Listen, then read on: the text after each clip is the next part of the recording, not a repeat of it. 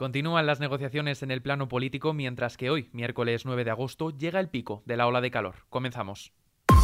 ISFM Noticias ¿Qué tal? Muy buenas tardes. Feijo plantea gobernar en minoría. La dirección del Partido Popular ha reafirmado este miércoles la disponibilidad de su líder, Alberto Núñez Feijo, a aspirar a la investidura si el rey se lo propone al considerar que un gobierno en minoría, con los apoyos de Vox, UPN y Coalición Canaria, lo que suman 172 escaños a 4 de la mayoría absoluta, es la mejor opción para dar estabilidad a España. Desde Génova, la secretaria general del PP, Cuca Gamarra, ha subrayado que en los últimos días ha habido avances importantes para que pueda salir adelante un gobierno en solitario de los populares. Y avanzar en ese posible apoyo a la investidura, lo que nos permitiría incrementar los 171 escaños que en estos momentos ya han confirmado el respaldo a la investidura de Alberto Núñez Feijo. Sin duda alguna, esto nos situaría eh, a una distancia de cuatro o cinco escaños de lograr una mayoría absoluta.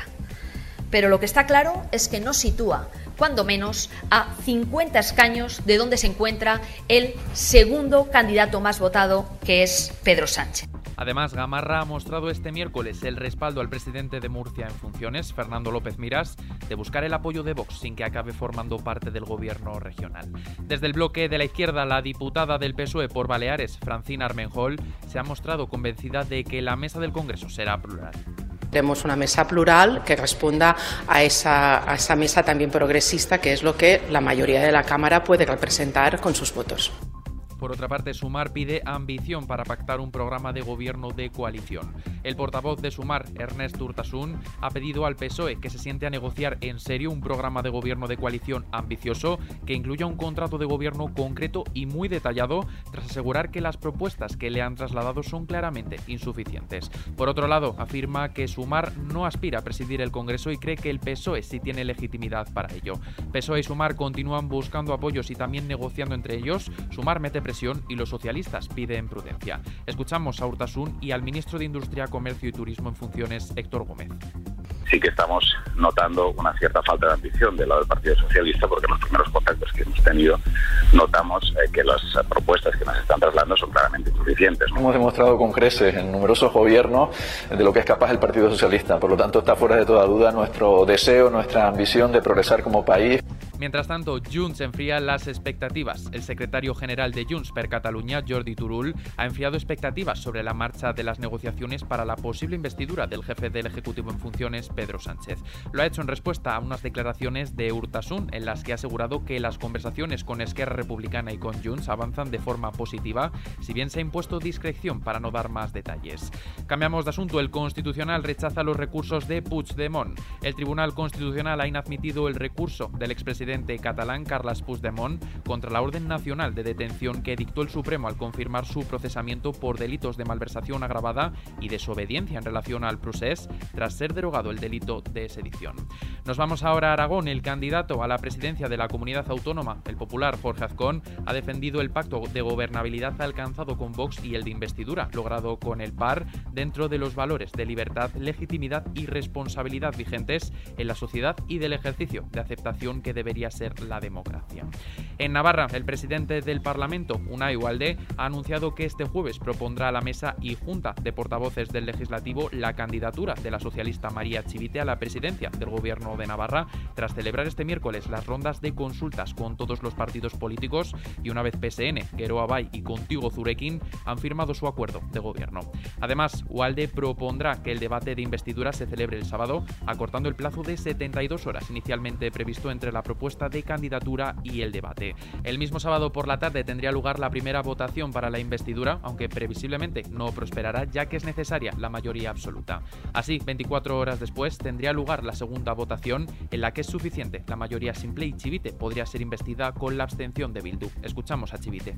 Viendo el contexto y el panorama nacional al que estamos asistiendo en una situación, si se me permite la expresión, casi de emergencia democrática, con unas derechas completamente escoradas, recortando derechos eh, y servicios públicos allá donde gobierna. Por su parte, la portavoz de Bildu en el Parlamento de Navarra, Laura Aznal, sobre la investidura de Chivite.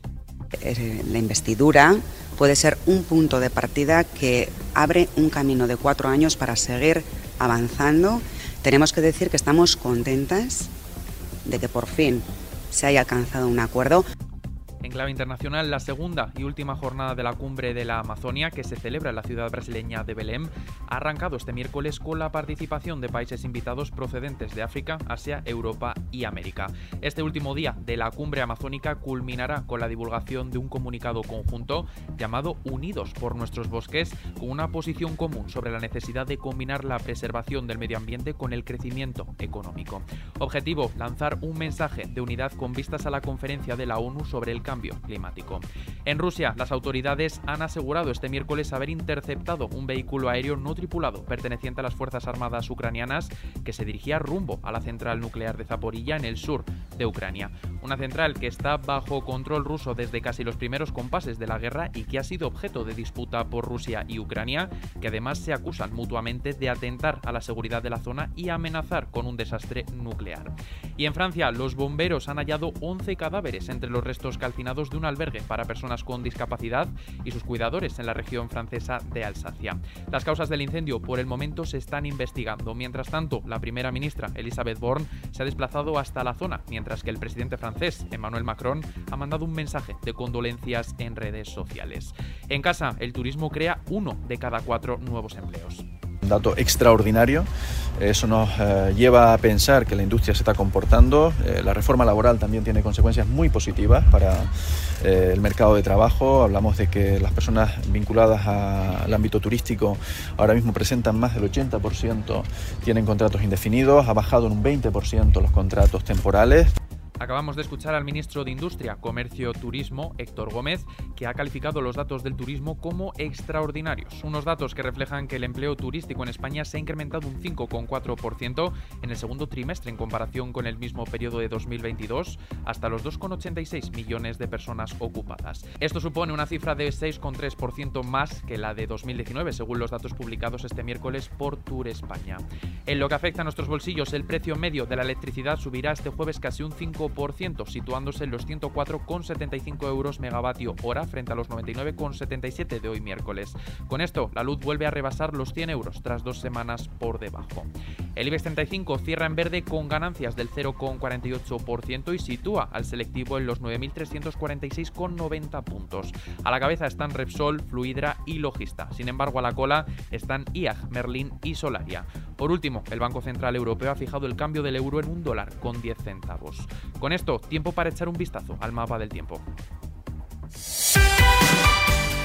En el cuarto día de la ola de calor en la península, la Agencia Estatal de Meteorología prevé para mañana jueves que las temperaturas continúen en valores superiores a los normales en amplias zonas del país, con un aumento de las máximas de forma moderada en Canarias y el área mediterránea. En el resto del territorio las máximas descenderán de forma notable en el Cantábrico y el Alto Ebro, las mínimas descenderán en la mitad oeste peninsular y ascenderán en el resto del país, con aumentos notables en medianías de Canarias. La EMET ha activado el aviso rojo, es decir, el riesgo extremo por altas temperaturas en Castilla-La Mancha, región de Murcia y Comunidad Valenciana. El naranja para Andalucía, Aragón, Cataluña y Comunidad de Madrid. Y el amarillo para Baleares, Castilla-León y Extremadura. Y terminamos despidiendo a Sixto Rodríguez.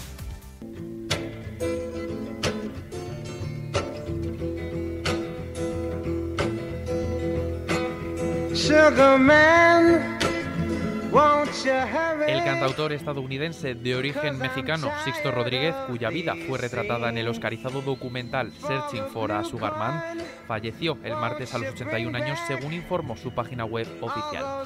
La increíble historia de Sixto Rodríguez, cuya carrera musical pasó sin pena ni gloria en Estados Unidos, pero se convirtió sin saberlo en una estrella en la Sudáfrica. Y es que sus canciones sobre los problemas de la pobreza y los más desfavorecidos se convirtieron en parte del mensaje de la lucha contra la segregación racial en Sudáfrica. Siempre recordaremos a Sixto Rodríguez. Con esta noticia, que por cierto tenéis ampliada en las noticias musicales de xfm.es, nos despedimos por el momento. Ya sabes que tienes toda la información puntual y actualizada en los boletines de XFM y ampliada aquí en nuestro podcast XFM Noticias. Pablo San Pablo nos acompaña otra tarde más en los mandos de la realización. Un saludo de Adrián Martín. Sed muy felices.